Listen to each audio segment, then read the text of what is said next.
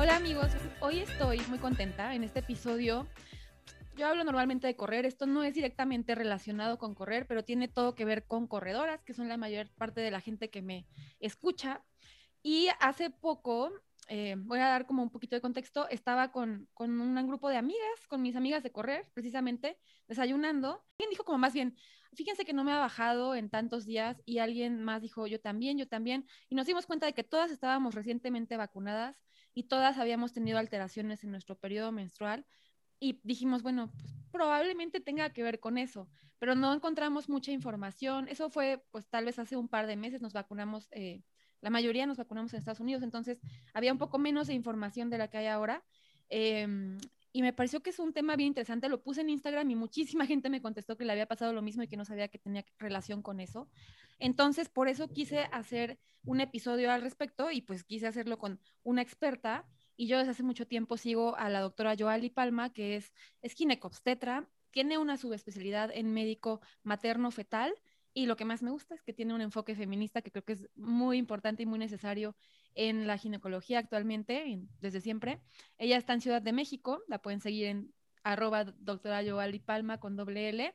Y bueno, muchas gracias Joali por estar por acá, muchas gracias por aceptar mi invitación al podcast.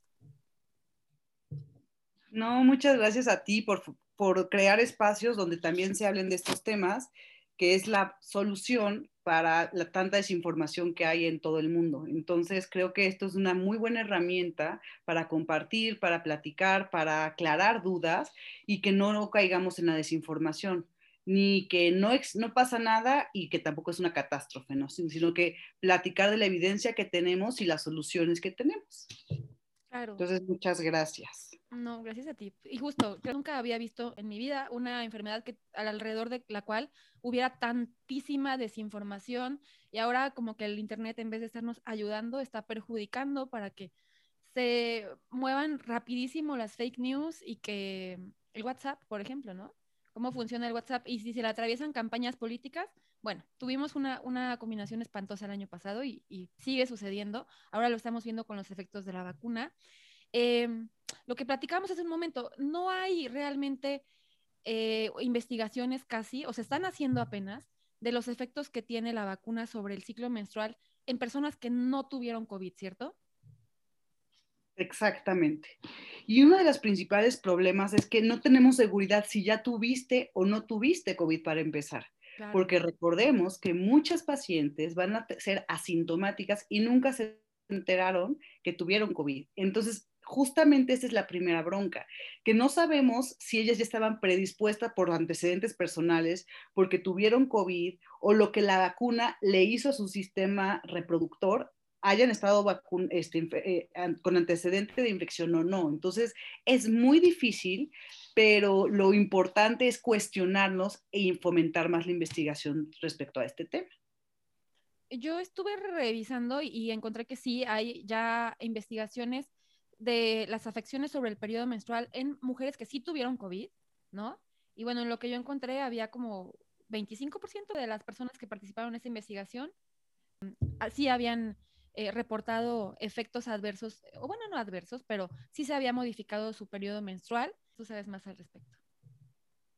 Efectivamente, y obviamente China fue el primer país en que dijo, no, pues nosotros origen, y obviamente tienen más tiempo y más experiencia porque fue, fue donde nació, y de ahí empezaron a, hacer, eh, a hacerse estudios, pero justamente porque ya teníamos un año de que había empezado. Entonces ya se pudo publicar y efectivamente la estadística que me dices es, es, es cierta, 75 de mujeres que ya habían sobrepasado la infección no reportaron alteraciones, pero ese 25% sí lo reportaron. Y es importante que la mayor parte de esas alteraciones fue menor cantidad de sangrado, pero también el, el 5% reportó mayor cantidad de sangrado.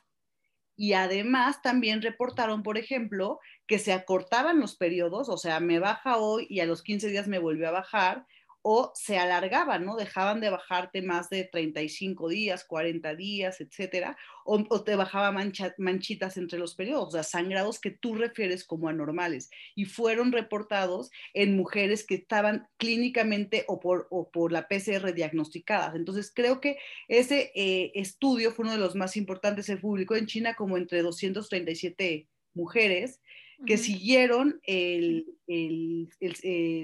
tuvieron el seguimiento, tenían entre 18 y 45 años y se siguieron, ¿no? O sea, no solamente fue, o sea, te diagnostican y además te siguen durante cuatro meses y te hacen una entrevista a ti, mujer con, ah, con infección. Y entonces, gracias a eso pudimos empezar a tener ya evidencia científica que efectivamente el COVID en específico sí producía alteraciones en el ciclo menstrual. Y eso, digo, nos dio, no era que no se supiera, porque recordemos que el, receptor del, del, COVID, o más bien el receptor eh, que hace que el, COVID se meta a la célula, sí está en el sistema respiratorio, pero también está en los vasos sanguíneos, también está en el sistema gastrointestinal y también está en el sistema eh, genital femenino. Entonces, eso fue una explicación científica que claro que podía alterar porque tenía receptores también en el ovario y pues acordémonos que el ovario es una eh, parte del cuerpo que produce hormonas y es muy lábil, sobre todo si, tenemos un receptor para, el coronavirus. Tal vez algunas de las que no lo reportaron no lo tenían tan claro. De pronto estamos un poco desconectadas, ¿no? De, de este tema. Yo no le di mucha importancia hasta que dije, espera, ya pasaron como dos meses y me empecé a preocupar porque hago ejercicio intenso y hay alguna cifra de mujeres que hacen ejercicio intenso que pierden el periodo, ¿no? Y entonces yo siempre he estado como un poco pendiente de que no me pase, o sea, trato de nutrirme bien, etcétera, pero dije, ¿será, será posible? O por estrés, etcétera. Además, como esta situación en la que estamos en este momento también genera, pues, estrés y desafíos en la salud mental, también podemos eh, confundirlo con esto, ¿no? Creo que es es difícil definir como de, ah, sí, creo que sí, eh, la vacuna o el COVID me afectó el ciclo menstrual. O además probablemente tienes eh, eh, consecuencias mucho más fuertes como para fijarte en esto, ¿no? Exactamente, y dijiste algo muy importante, casi no hablamos de, nuestras, de nuestros ciclos menstruales, normalizamos, ¿no? O sea, una de las cosas más graves es el dolor, ¿no? O sea, nos duele y decimos es normal, otra cosa es que se adelanta, se atrasa y decimos, ah, bueno, pues es normal, estaba estresada o, o sea, como que obviamos o no hablamos lo suficiente porque aparte no se nos ha informado lo suficiente de lo importante que es regular, conocer eh, y descartar que, tu ciclo eh, menstrual no tenga alguna alteración. Entonces, justo por esto es lo importante que nunca, muchas mujeres ni siquiera se habían dado cuenta. A mí me sorprendió hoy cuántas mujeres me escribieron, ay, es que hasta que tú lo subiste, me empiezo a relacionar que sí tienen una idea, ¿no? o sea, sí tiene una relación, porque antes no me había dado cuenta. Entonces, por eso es bien importante platicar de los ciclos menstruales, normalizarlo, así como dices, hoy me duele la cabeza, hoy me quiero pintar las uñas de este color, acabo de leer un libro, también hablar de los ciclos menstruales. El mío es así, el tuyo es así, porque una de las mejores maneras de romper este tabú es que empecemos a hablar entre amigas, porque muchas, muchas mujeres se, se acercaron a consulta porque la amiga le dijo, oye, es que a mí mi ginecóloga me había dicho que no era normal y le empezó a decir lo que yo le había dicho en consulta, pero eso es compartir partir del conocimiento. Entonces, por supuesto que una de las mejores herramientas es empezar a platicar de esto y concientizar y conocer perfectamente tu ciclo. Hay ciclos que son normales porque a la mujer duran cada 21 días y está bien. Hay unos que son más largos, hasta de 35 días y también está bien, pero cada mujer es diferente, por eso es bien importante que se conozcan. Y si notan que algo, porque nadie se va a conocer mejor que ustedes mismas, y si notan que algo es diferente, algo no encaja, que algo las hace sufrir con su ciclo menstrual, siempre acudir a valoración. Y como dices, comentarlo. Yo tengo 50% de seguidores hombres y trato de hablar muy normalmente de que, ay, tengo cólicos o cualquier cosa parecida que pudiera ser tabú y, es chistoso porque de repente me escriben chavas como de, ay, eh, qué padre que, no te dé pena. Y pues, no estoy, o sea, no, es, no me parece nada de lo que hubiera que avergonzarse, ¿no? Pero, y justo cuando hablé de este tema, varios chicos me escribieron y me dijeron, fíjate que a mi novia no le ha bajado. O sea, estuvo chistoso porque, pues, no tendría que ser tampoco una conversación solo entre mujeres, ¿no? Es un asunto que nos, nos concierne a todos, creo. Y creo que también el hecho de que sea tabú termina afectando eh, que no se hace suficiente investigación al respecto, ¿no? Hay mucha más investigación alrededor del COVID en otros ámbitos que en esto, que es tan importante, que es, está sucediendo en todas partes. O sea, solo hace falta poner una pregunta en el Instagram de alguien para que todo el mundo diga, ay, sí, yo me identifico. O sea, sujetos de estudio hay muchísimos y yo solo encontré, bueno, alguien me envió un link de un, sitio en Estados Unidos donde puedes reportar tus efectos adversos, pero en México no me he enterado de que haya algún, registro de esto que está pasando en mujeres en el ciclo menstrual. Entonces, ¿por qué, ¿por qué tenemos tan poca investigación de salud femenina y sobre todo de esto, de salud eh, ginecológica? Yo creo, bueno, no, no puedo creerlo porque la historia nos ha enseñando como de pronto como toda la salud menstrual y femenina la delegan a planos secundarios, pero quiero entender o quiero intentar comprender que para empezar ahorita la prioridad por la gravedad, la velocidad de propagación, por las alteraciones económicas que han tenido todos los países, etcétera, se están enfocando primero en, en ver en que la vacuna pueda tener una mejor efectividad en las poblaciones vulnerables. Por ejemplo, ¿qué pasa si combinamos vacunas o en poblaciones menores de 18 años? ¿O cuál sería la mejor vacuna para embarazadas? Porque acuérdense que las embarazadas es un tema muy difícil porque no, se, no es, eh, hay muchos problemas éticos en experimentar con una mujer embarazada. Entonces, no, creo que la prioridad se está haciendo en eso pero digamos que es muy importante porque si nosotros no nos, es muy importante enfocarnos en la salud menstrual y en el efecto que puede tener en la salud femenina, porque si no se enfocan en esto, podemos caer en la otra, en la otra tragedia, que es la desinformación. Porque si obviamente dicen, ay, si no lo veo, no pasó, no enfoquémonos en, en los efectos adversos, que es dolor de cabeza, diarrea, bla, y no, no, tocamos el tema que claro que puede interferir en el ciclo menstrual, entonces las personas que justamente hacen desinformación o que propagan con, yo digo que con la maldad, ¿no? De meter miedo a las vacunas y etcétera, entonces se aprovechan de esa, de esa falta de, de, hablar de, la salud menstrual entonces pueden decir, no, mira, si te vacunas, imagínate qué tan grave es el, el efecto, que dejas de menstruar o te baja más o te baja menos. Entonces te empieza a meter miedo porque si la gente no está, si las autoridades sanitarias no están hablando del tema, pues entonces significa que pueden estar ocultando algo. Y lo que te está diciendo tiene sentido porque a ti te pasó y como si, si la autoridad sanitaria no te está tocando el tema, que es la realmente la que, la que debería enseñarte, pues obviamente genera un chorro de dudas y entonces hace el efecto contrario, que pues la gente empieza a desconfiar. Entonces es muy importante que se reporte. O sea, aquí en México también hay efectos adversos, eh, de, o sea, reportes cuando Dios tuve este efecto adverso, pero no se le da la importancia que, que, hay. O te dicen, no, es normal, o no sabemos, porque realmente no sabemos. Y también se vale decir, y creo que es muy ético decir, no lo sabemos. Y a veces es frustrante como, como persona decir, como que no lo saben. O sea, pero es cierto. No lo sabemos porque el tiempo, o sea, realmente la vacuna, cuando lleva unos seis meses, siete meses, la minoría de la población estamos vacunadas.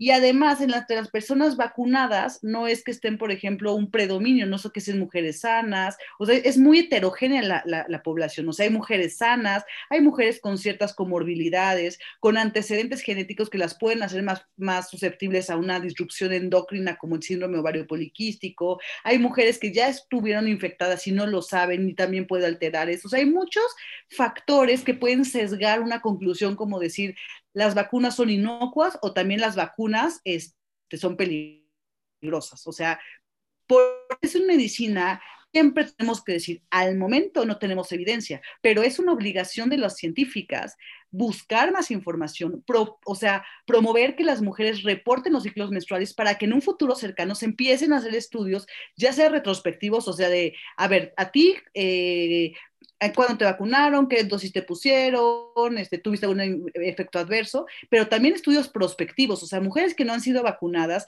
que, que sean una, una población homogénea, que no tengan alguna enfermedad de cierta, cierta edad, etcétera, y darles un seguimiento en el tiempo para entonces sí ver si la vacuna causó algo y pueden compararse las, pacientes para ver a las que no les vacunaron, si la vacuna si, si, su ciclo menstrual se alteró y a las que sí se vacunaron, ver qué efectos y hacer una comparación y hacer una serie de estudios que lo que justamente necesitamos es más información. Y todo eso se origina con la pregunta que habíamos dicho. Entre más hablemos y más digamos y más fomentemos que lo reporten, más presión vamos a tener para que se empiecen a investigar y que, se, y que no caigamos en el miedo de la vacuna. O sea, ahorita como ginecobstetra te puedo decir, no hay evidencia suficiente para contraindicar la vacuna, porque básicamente es, si no te vacunas te puedes morir. Pero claro que puede haber efectos secundarios que muchos no se van a presentar ahorita, se van a presentar a lo largo de los años. Pero la primera manera de combatir ese qué va a pasar a lo largo de los años es platicar, reportar y fomentar el estudio en este tema. Sí, de hecho, justo como en este momento quise eh, grabar esto también, porque justo ahorita están, en, estos días están vacunando en México a gente de, bueno, de 30 y más, ¿no? Que es nuestro grupo y que además creo que es un grupo bastante grande, ¿no? En, el país. Entonces, creo que quien esté escuchando esto eh, podría por lo menos registrar, ¿no? Porque a veces ni siquiera llevamos un registro muy claro de nuestros ciclos menstruales. Entonces, llevar el registro y decir, ok, sí, lo tuve a tiempo, no lo tuve a tiempo. O sea, por lo menos en este y los siguientes, como tú dices, cuatro meses, tener un registro y saber qué pasó. Probablemente lo comentes nada más con amigas, probablemente después abran un estudio y lo puedas compartir ahí, pero que tengas un registro claro, porque si no es como, pues yo me acuerdo como que sí, pero no, yo no recuerdo fechas claras, ¿no? Y eso no está tan, no es muy útil para la ciencia, necesitas todo lo más exacto posible. Y otra cosa que mencionabas, eh, el tema de las fake news. Bueno, yo soy periodista y justo en un congreso de periodismo recientemente veíamos cómo es un negocio, ¿no? O sea, las, las fake news son una, una industria multimillonaria, global, que está eh, directamente conectada con, con la política o con intereses económicos, políticos, e, e, etc. Entonces, eh, cada cadena que le llega a la mamá, al WhatsApp o al tío, todo eso no nació nada más porque sí, no, no, salió de la generación espontánea, ¿no? Tiene intereses detrás, todo, o sea, no es como, no quiero sonar muy conspiranoica, pero es real, ¿no? eso existe. Estuvimos hablando con un, chico que se dedica como a destapar fake news y a arrastrarlas hasta que encuentra de dónde vinieron. Es muy interesante lo que hace. Tiene que hacer una minería así impresionante, pero no lo han hecho tanto con, el tema de, las vacunas. Y las, o sea, como decíamos, como se juntó precisamente con campañas políticas en varios países como el nuestro, pues ahí hay bastantes intereses en, en juego. Entonces me gustaría que mencionáramos, bueno, te voy a mencionar algunas eh, mitos que encontré al respecto. El primero, que eh, fue muy famoso, muy popular en los grupos de WhatsApp, es que las vacunas causan abortos o esterilidad. ¿Qué me, qué me comentas al respecto? Totalmente falso. ¿Por qué? Porque no, no, no, tenemos ningún sustento médico. Por ejemplo, en mujeres que les había dado peor que la vacuna, que es el COVID, se midió una, una sustancia que se llama hormona antimuleriana que nos habla de la reserva ovárica, de cómo está tu fertilidad como mujer. Y vio que en mujeres infectadas contra mujeres no, eh, no infectadas no hubo una diferencia significativamente estadística de las mujeres que habían adquirido eh, la infección. O sea, la hormona antimuleriana no sufrió un cambio que digas, ah, pudo ser un cambio por el COVID. Es decir, no hubo una alteración en la fertilidad hasta donde se sabe. Entonces, si eso hizo la, infección, que es lo peor, con las vacunas, pues menos porque finalmente nunca te, no te meten, afortunadamente no te meten, no es un virus vivo atenuado, por ejemplo, simplemente es un pedacito de material genético y tus eh, defensas hacen que liberen sustancias que sí pueden alterar el ciclo menstrual, pero nunca llegar a alterar la fertilidad. Número dos, por los abortos es exactamente lo mismo. Como no te están metiendo el virus que vaya a matar, etcétera, lo que generan son sustancias y que pueden desencadenar efectos secundarios en el cuerpo pero hasta el momento no se ha visto que aumenten de manera significativa el riesgo de aborto, porque recordemos que toda mujer embarazada puede perder un bebé desde la semana 4 hasta, hasta el término. O sea, desgraciadamente, esto es importante hablarlo, hay bebés que todo iba bien, todo iba bien y de pronto el bebé se murió el famoso óbito y nadie sabe qué pasó. Y es una tragedia y hay que hablar de esto porque luego empezamos a echar culpas. Y hay veces que podemos encontrar una causa, pero hay muchas veces que no las encontramos. Ahora imagínate, si en esta cosa que ya sabemos que, que toda mujer que se embaraza puede perder a su bebé en cualquier momento del embarazo, imagínate si, si, si se vacuna. Obviamente va a decir, esto fue la causa, pero hasta el momento no tenemos prueba. Entonces, acordémonos que sobre todo en la etapa del aborto, en las primeras 20 semanas, hay pérdidas gestacionales que, que, que, muchas veces son inherentes al bebé, a infecciones, a la madre y muchas, muchas no las sabemos. Entonces, es mentira totalmente que la, vacuna cause eh, infertilidad o cause abortos. Algo que, que estaba leyendo también es que probablemente si estás buscando embarazarte, si estás en un tratamiento de fertilidad, no sea lo ideal que el mismo día que tomas tu, tu proceso de fertilidad eh, recibas la vacuna, ¿no? Que, que no sea justo, justo en el mismo periodo de tiempo. Eh, leía que tal vez algunos días tenías que dejar pasar, pero no es que esté contraindicado, ¿cierto? Simplemente como que le metes un estrés extra al cuerpo lo dijiste perfectamente. No es que esté contraindicado ya.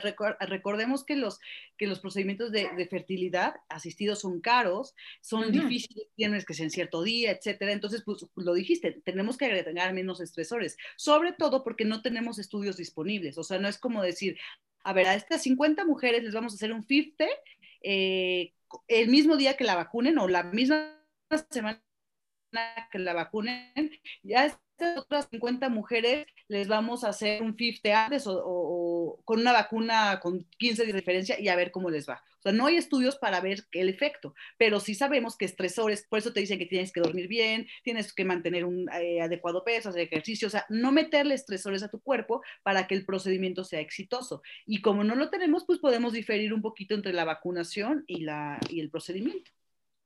Perfecto. Y mm, bueno, otro mito que, que leí que decía que, bueno, pero este es muy, pero sigue, sigue por ahí circulando, que las élites globales quieren esterilizar masivamente a la población, ¿no? Ya, ya, o sea, ya sabemos que no, que no, no causa esterilidad y que pues no sé a quién le convendría esterilizarnos masivamente.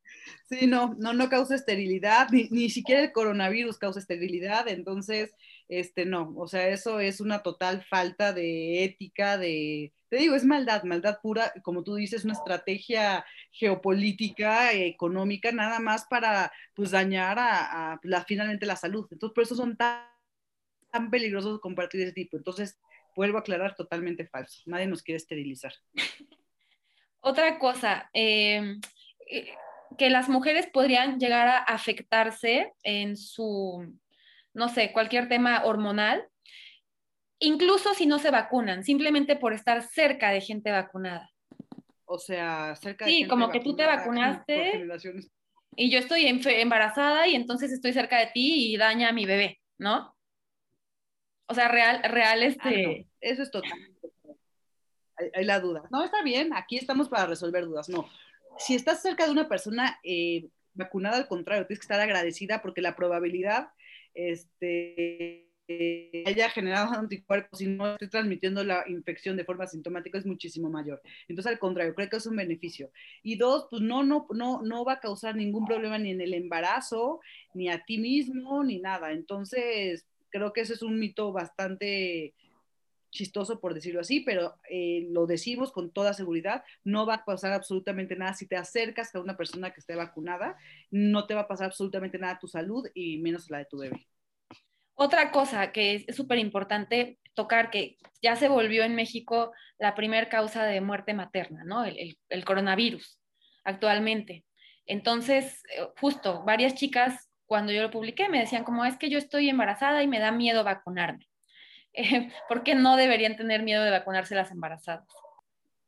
Porque lo que le tiene, mira, todo lo que más le temía en el embarazo era la presión alta o hipertensión o preeclampsia, cuando se sube la presión en el embarazo, porque era la principal causa de muerte en mujeres embarazadas. Y era una tragedia ver a una mujer de 20 años morirse por una enfermedad que aparte se puede prevenir si acudes con una médica materno-fetal en el primer trimestre.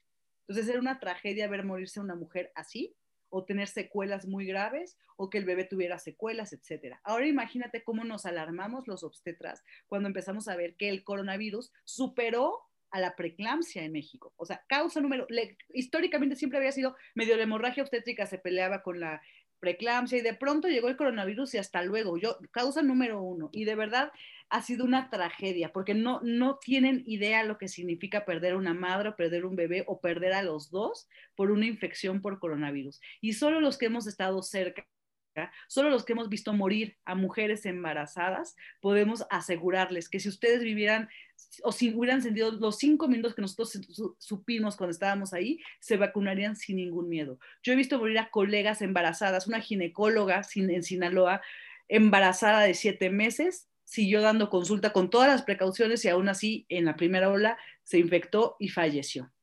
Entonces, de verdad le tenemos miedo y si no fuera tanto el miedo, no sugeriríamos que las pacientes se vacunen. Y algo que es, cierto, o sea, la verdad es que la, la, gente cree que como ya se acostumbra a oír muertes, ya se acostumbra a oír el coronavirus y ya le perdió el respeto. No sé si algún día se le tuvo respeto, pero de pronto yo ya veo, no, que ya reuniones, que fiestas, que ya estoy vacunada, ya no me va a pasar nada.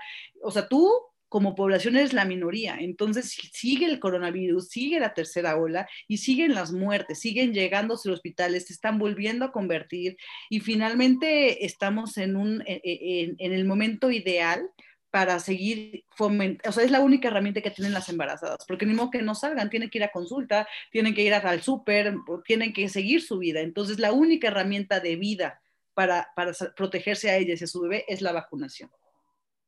Es como, además, bueno, afortunadamente el gobierno ya dio prioridad, ¿no? Eh, a las mujeres embarazadas hace algunas semanas, entonces no lo pienso. No, ya tiene bueno que tocas el tema, porque muchas mujeres están esperando a que les marquen, o sea, cero tú imprimes tu hojita, llevas tu ultrasonido o tu panza, dependiendo si no se te ve o no se te ve, este, y te vacunan. O sea, de verdad es muy eficiente, me sorprende y muchas mujeres, y creo que esto no se sabe. Entonces, si estás en tu delegación o ve a otra delegación en, los lugares que está rezagado, tú llegas con tu hojita, con tu vacuna, con tu ultrasonido y te vacunan. Entonces, no esperen a que les hablen, vayan ustedes. Claro. Y otra cosa eh, que estaba leyendo que es muy interesante también, que los anticuerpos del coronavirus se pueden transmitir a través de la leche materna, ¿cierto? Sí, sí, sí, y, y, a través del cordón umbilical. O sea, entre más rápido ustedes se vacunen, generan anticuerpos que se los van a pasar al bebé, y entonces van a ser un bebito con anticuerpos. Qué maravilla. Porque en algún momento, te digo, ¿qué hemos ido aprendiendo? No, o sea, de verdad, al principio te acuerdas que en China decían, no, las embarazadas cero, cero problemas, sin miedo, no les pasa nada, casi, casi. Y de pronto desde el principio fue mujeres y debutó México. O sea, México llegó y dijo, oigan, en los primeros eh, semanas de pandemia, sí ellos dijeron que las embarazadas eran un grupo vulnerable, pero México debutó con la muerte materna y de así así y, fue, fue, fue, súper alarmante. Entonces, este, afortunadamente ya se están vacunando eh, a, las mujeres embarazadas y lo pueden hacer también en, etapa de lactancia, sobre todo ahorita que ya están vacunando a mujeres entre 30 y 40 años. Entonces, no, por supuesto que es un gran regalo de vida a tu bebé. Y otra cosa que también em, encontré es que haber tenido coronavirus en el embarazo, digo, tal vez no, o sea, no fue tan grave, pero sí te puede llevar a un parto prematuro, ¿no? Híjole, aquí es otra cosa difícil, en México sobre todo, porque esto es otra cosa que, que, que, hay que comentar. O sea, entre colegas de médico fetal de todo el país, todos hemos tenido mayor número de malformaciones, mayor número de preeclampsia, de restricción de crecimiento, de pérdidas de parto prematuro. O sea, no solo el parto prematuro, porque finalmente las sustancias que se desencadenan por una infección por coronavirus generan que se altere todo, o sea, afecta todo a los vasos sanguíneos, a los vasos de la placenta, evidentemente, a los pulmones, eh, a los ovarios, o sea, todos, hay una disrupción. Y hay bebitos que ya tenían una predisposición porque la mamá pudo haber tenido alguna enfermedad, etcétera, diabetes, hipertensión, obesidad, lo que sea, y eso los hace más susceptibles a más infecciones. Entonces, dependiendo el trimestre donde te, te, afectó, eh, dependiendo la carga viral o los síntomas que tuviste, claro que puede tener repercusiones que en este momento no los sabemos. O sea, el Instituto de Perinatología empezó hace unos meses un estudio de que todas las mujeres embarazadas que hayan, que, quisieran, eh, que hayan tenido coronavirus fueran a atenderse para hacer un estudio, les están haciendo pruebas desde el primer trimestre para hacer estudios de qué le está pasando en el embarazo, que es una prioridad, qué le, qué le, qué le hace el coronavirus eh, al embarazo a corto plazo, pero también a largo plazo. Entonces, si una mujer se infecta y tiene una PCR positiva, hay que estudiar varias cosas. O sea, hay un síndrome de respuesta inflamatoria fetal, que es difícil de determinar porque es caro, pero existe. Y hay un chorro de estudios que tenemos que seguir haciendo y ojalá yo pudiera tener una respuesta y tampoco quiero así atemorizar a las mujeres de, ay, es que me dio coronavirus y, y estuve grave pero salí o tuve síntomas leves y salí no sabemos qué vaya a pasar, porque claro que tiene, que es un virus que también se pega en el sistema nervioso central de un bebito que está en desarrollo. La teoría de los mil días es que es desde el producto, desde el momento de la concepción hasta dos años después, el cerebro.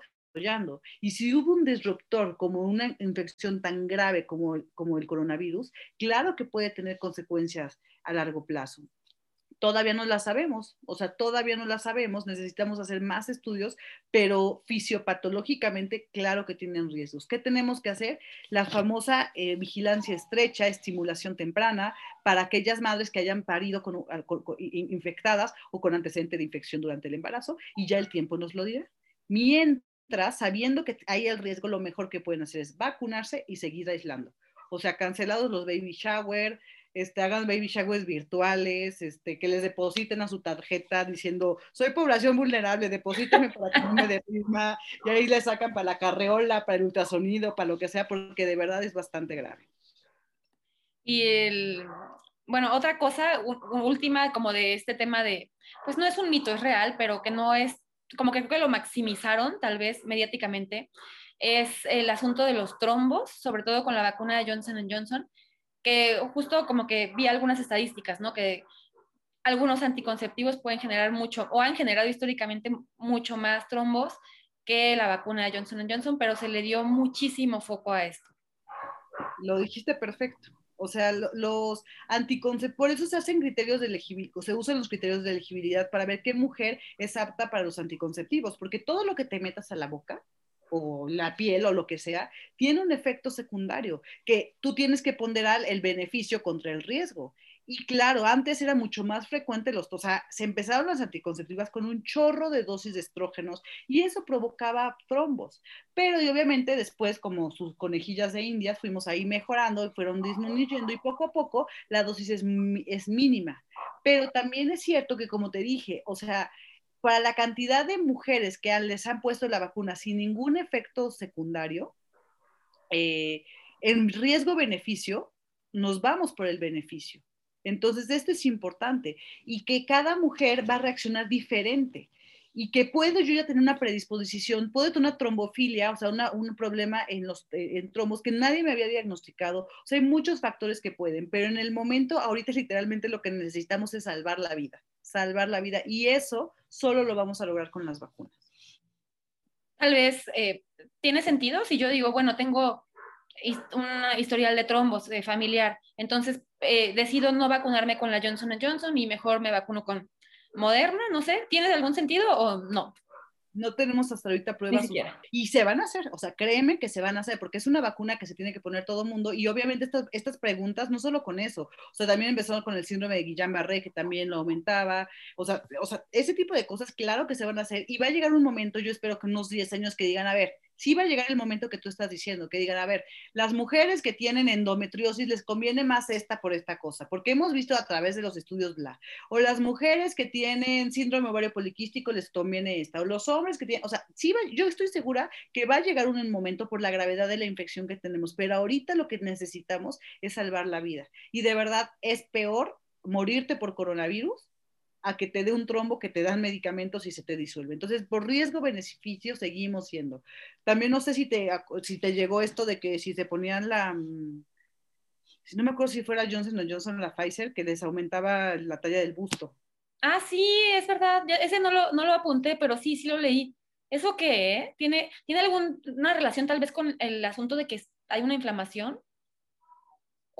Es que acuérdense que las mamas tenemos un chorro de bolitas que se llaman ganglios. Eh, bueno, en todo el cuerpo, pues, pero sobre todo aquí se pueden eh, alrededor de, de, abajo de las axilas y todo esto. Los ganglios es como la acumulación de defensas, que se, es como su cuartel. Entonces, obviamente, si hay un mecanismo, empiezan a crecer, a crecer, a crecer, a crecer, entonces esas defensas crecen y puede crecer y pues está en todo, tenemos ganglios en todos lados, incluyendo toda la cadena ganglionar que, que hay aquí eh, cerca de las mamas. Entonces, obviamente puede, puede aumentar porque están inflamadas, pero después de unas semanas otra vez tendrás que cambiar de brasier. ah, caray. es un asunto inmunológico. Qué triste. A mí realmente solo se me inflamaron en las axilas, ¿no? No, no, no tuve ese, ese que hubiera sido el que me hubiera gustado, no, no, lo tuve. No, Pero bueno. dolió la espalda, ¿no?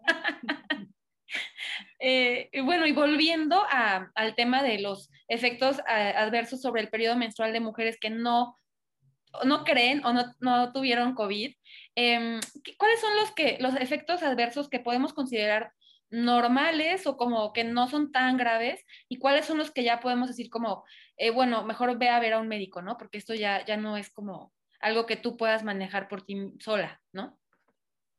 Ok, eh, generalmente podemos esperar uno o dos periodos, o sea, el, término de amenorrea, o sea, que te deje de bajar son tres meses o 90 días.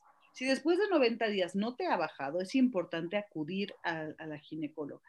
Si empiezas a sangrar y que altere tu calidad de vida, o sea, que no pares de sangrar, que digas, oye, llevo, eh, eh, es porque es diferente, o sea, lo que voy es que yo me puedo, puede no alterar mi calidad de vida en un manchadito, ¿no? Pero hay mujeres que le puede alterar mucho. Y no vas a estar diciendo es normal, no es normal, hasta que vayas con una ginecóloga, porque como te dije, puedes estar debutando con otra enfermedad que fue casualidad. Y entonces yo te digo, no, no, no te preocupes, es normal por la vacuna. O sea, puede estar encubriendo una enfermedad. Entonces, en cuanto puedes aprovechar, por ejemplo, cuando esta alteración la menstruación para acudir a tu valoración ginecológica. Y si tienes una valoración en menos de tres meses y te dijeron que todo está bien, podemos darle otro periodo de tres meses para ver cómo se comporta. Por ejemplo, podría ser un algoritmo para que tampoco, porque de pronto sí me pasó que cuando subí esto todo el mundo quiere una consulta para mañana porque no me había puesto a pensar y se estresaron un chorro, ¿no? Entonces, acuérdense, eh, necesitamos primero ver, o sea, corroborar que sí la causa, que es muy fisiopatológicamente es probable que una vacuna pueda causar eso. Con la fiebre, con la vacuna de la tifo también hubo reportes de alteraciones en el ciclo menstrual. Entonces, sí, sí, sí, sí es muy probable. Dos, eh, si hay algo que no te lata con tu cuerpo, tú eres la que mejor se conoce, mejor acude a la ginecóloga. Tres, generalmente eh, el coronavirus, cuando la infección del coronavirus en tres meses, o sea, dos periodos más o menos duró eh, anormal y ya el tercero ya estaba normal. Entonces, tres meses puede ser un periodo esperado. Pero cuatro, acuérdense que todas las mujeres tenemos, o sea, mi mamá es diabética, mi papá es hipertenso, puedo yo tener yo ya comorbilidades o genes que pueden condicionar que simplemente esto lo haya destapado, que iba a aparecer de todas maneras. Entonces, por eso es importante que si no has sido una ginecóloga, aproveches este momento para acudir. Otra cosa que te quería preguntar, entonces los efectos normales o bueno, esperados serían tal vez un periodo más intenso o más largo, más cólicos Em, como sangrados entre periodos.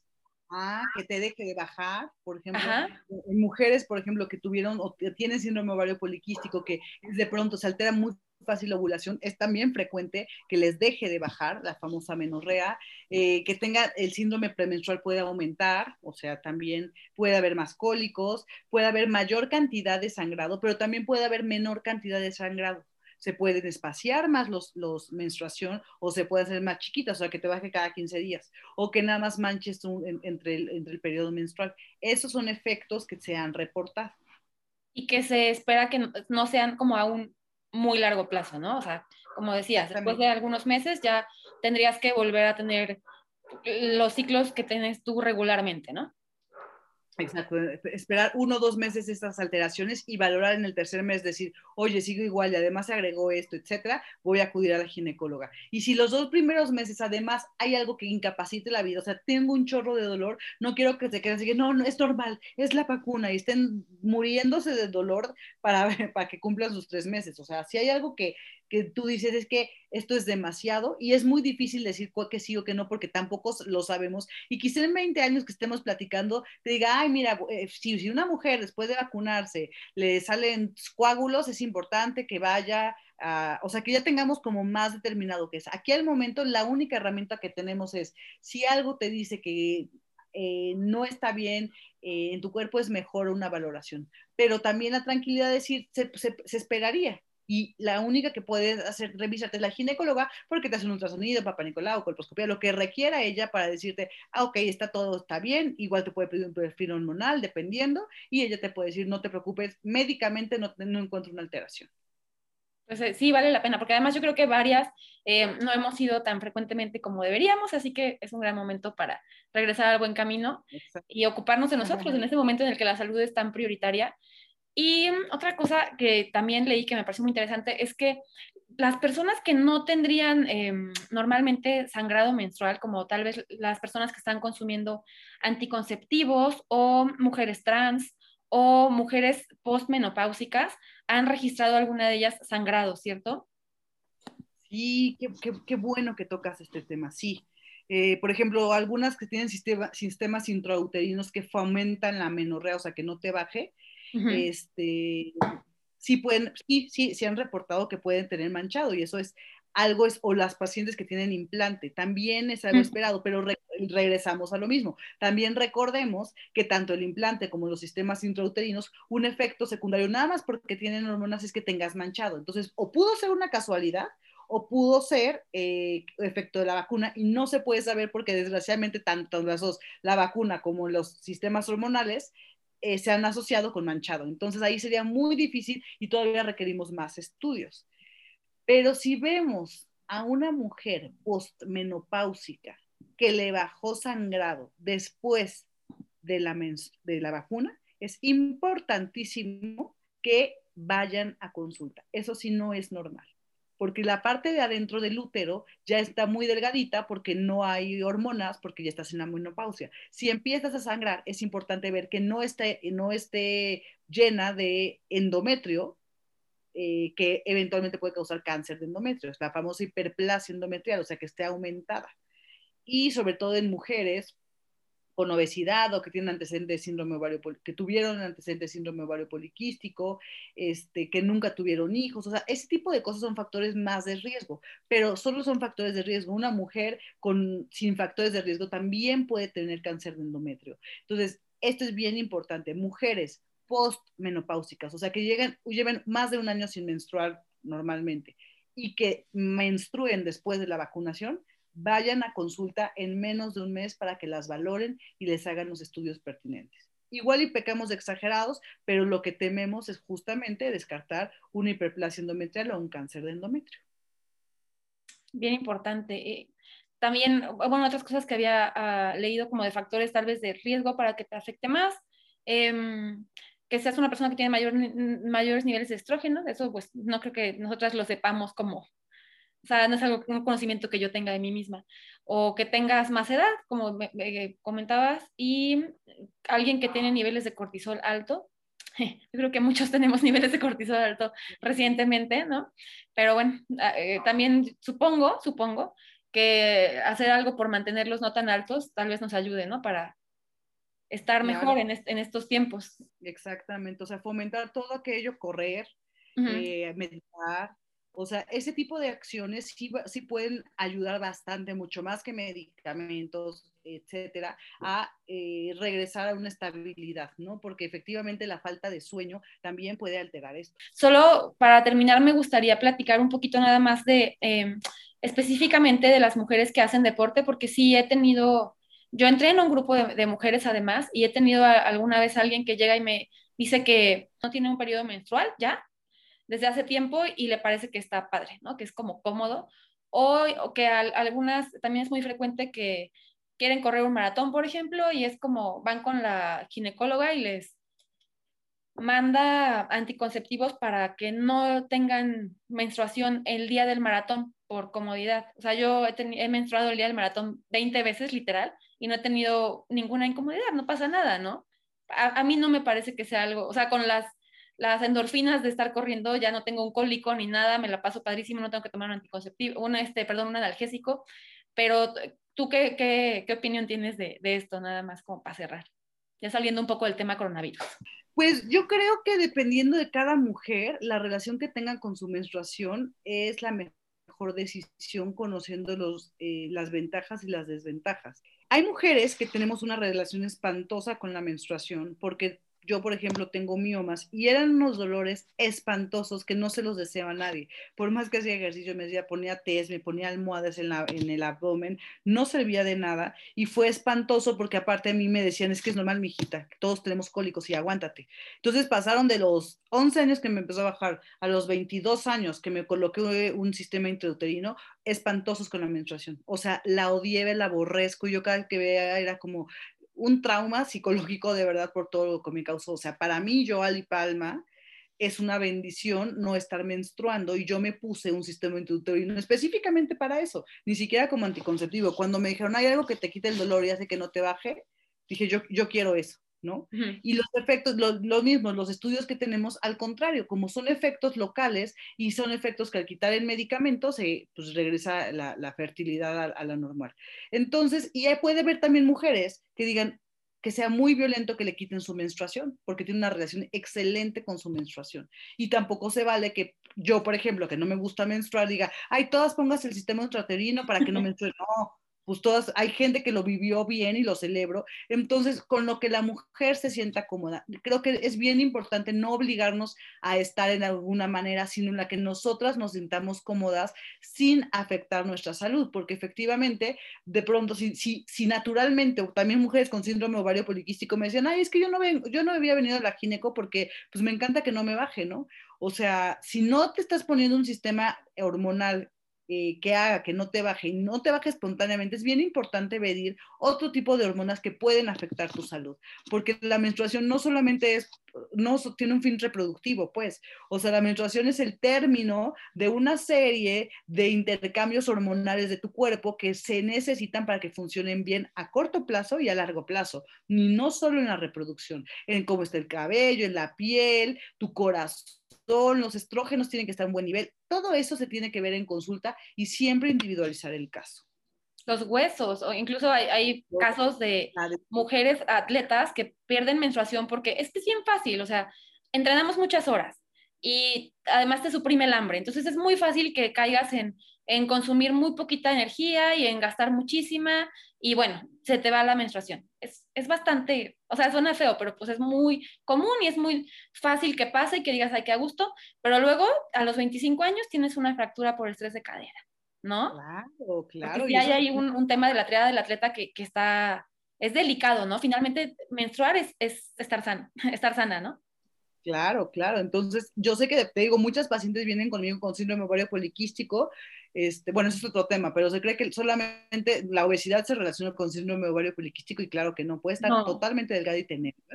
Y llegan por eso. Entonces, si no, tu ciclo menstrual, sin, sin indicación médica, por decirlo así, o sin una valoración médica, no está, está viniendo de forma regular, o sea, entre 21 y 38 días, es súper importante acudir a la ginecóloga. O sea, tampoco acostumbrarte, ay, me baja cada 15 días desde siempre, o ay, me baja cada tres meses desde siempre, o nunca me baja, y pues nunca he ido porque me siento bien o ya me acostumbré. No, es bien importante acudir porque la, el ciclo menstrual es como, como la manifestación externa de cómo está nuestra salud por dentro.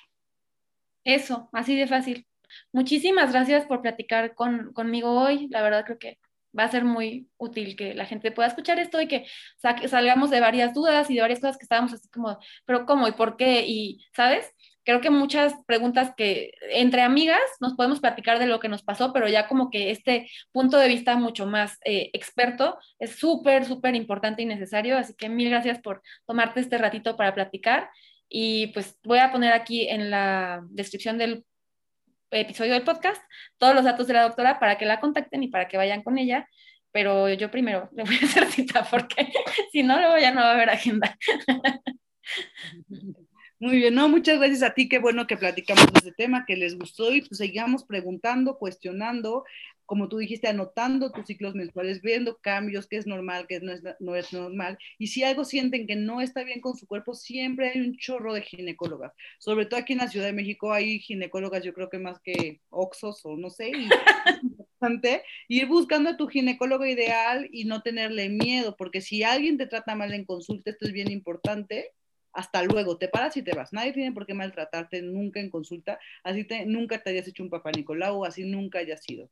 Entonces creo que esa es la premisa y esto es un muy buen momento, estas pláticas son un buen momento para perder el miedo y poder fomentar la salud femenina que tanta falta nos hace.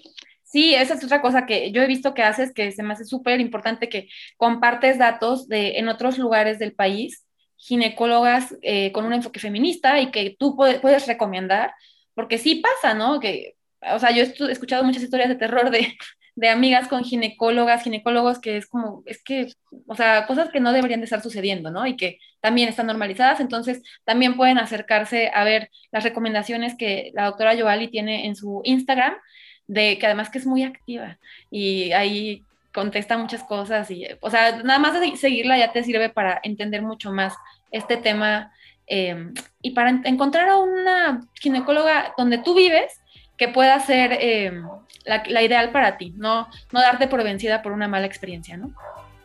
Exactamente. Muchísimas gracias y linda noche.